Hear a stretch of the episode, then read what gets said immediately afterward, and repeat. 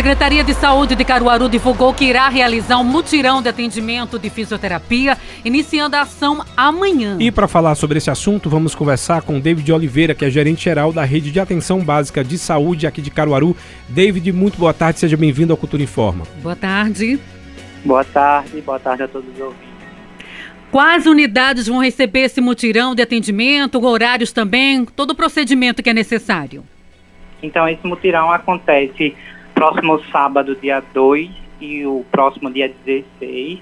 As unidades que vão acontecer, que os atendimentos estão agendados, é o nosso complexo de saúde Jaqueline Fernandes, aqui no centro da cidade, e o complexo de saúde Dr. Antônio Vieira, no Salgado. Essa ação acontece de 8 da manhã até as 16 da tarde, lembrando que são para aqueles pacientes que estavam e ou estão numa fila de espera de regu na regulação do município para esse tipo de atendimento. O, David... o objetivo é a ah. gente é, reduzir essa fila de espera através de triagem desses casos individuais e dar prioridade com relação aos atendimentos que são necessários. E qual foi o critério para a escolha desses lugares que vão receber o mutirão?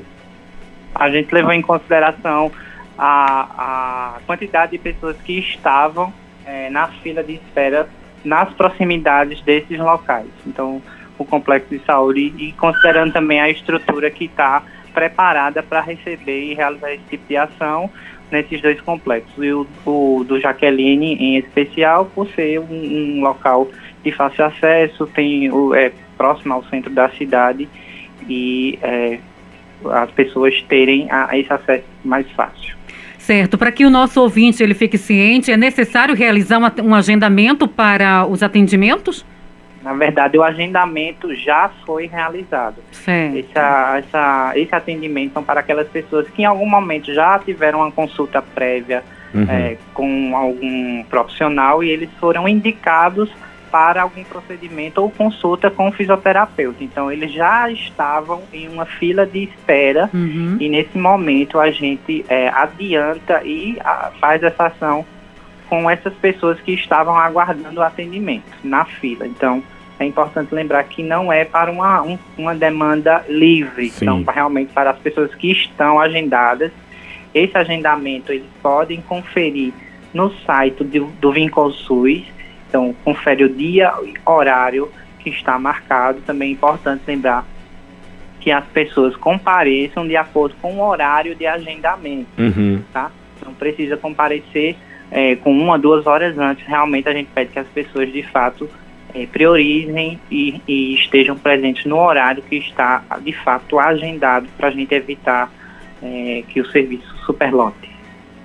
Uma outra dúvida é, já existe uma estimativa, você falou aí do agendamento, já está feito, na verdade houve um mapeamento uh, das pessoas que estavam nessa fila de espera, então já existe uma estimativa de quantas pessoas serão beneficiadas neste mutirão? Isso, a gente estima que para os dois dias é, do, de atendimento do mutirão sejam atendidas e ou triadas cerca de 3.800 pessoas que já aguardavam por algum tipo de atendimento. Certo. E a Secretaria de Saúde eh, já informou se pretende promover mutirões de atendimento para outras áreas da saúde também em breve? Nesse momento, nós estamos priorizando essa situação da fisioterapia. Então, é uma estratégia que a gente tem utilizado para essa situação especial, mas as ações elas continuam acontecendo nos territórios através das caravanas da saúde.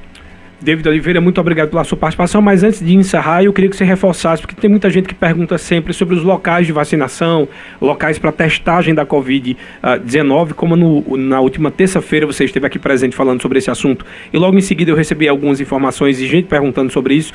Reforça aí quais são os locais e onde as pessoas podem fazer o teste e a vacinação.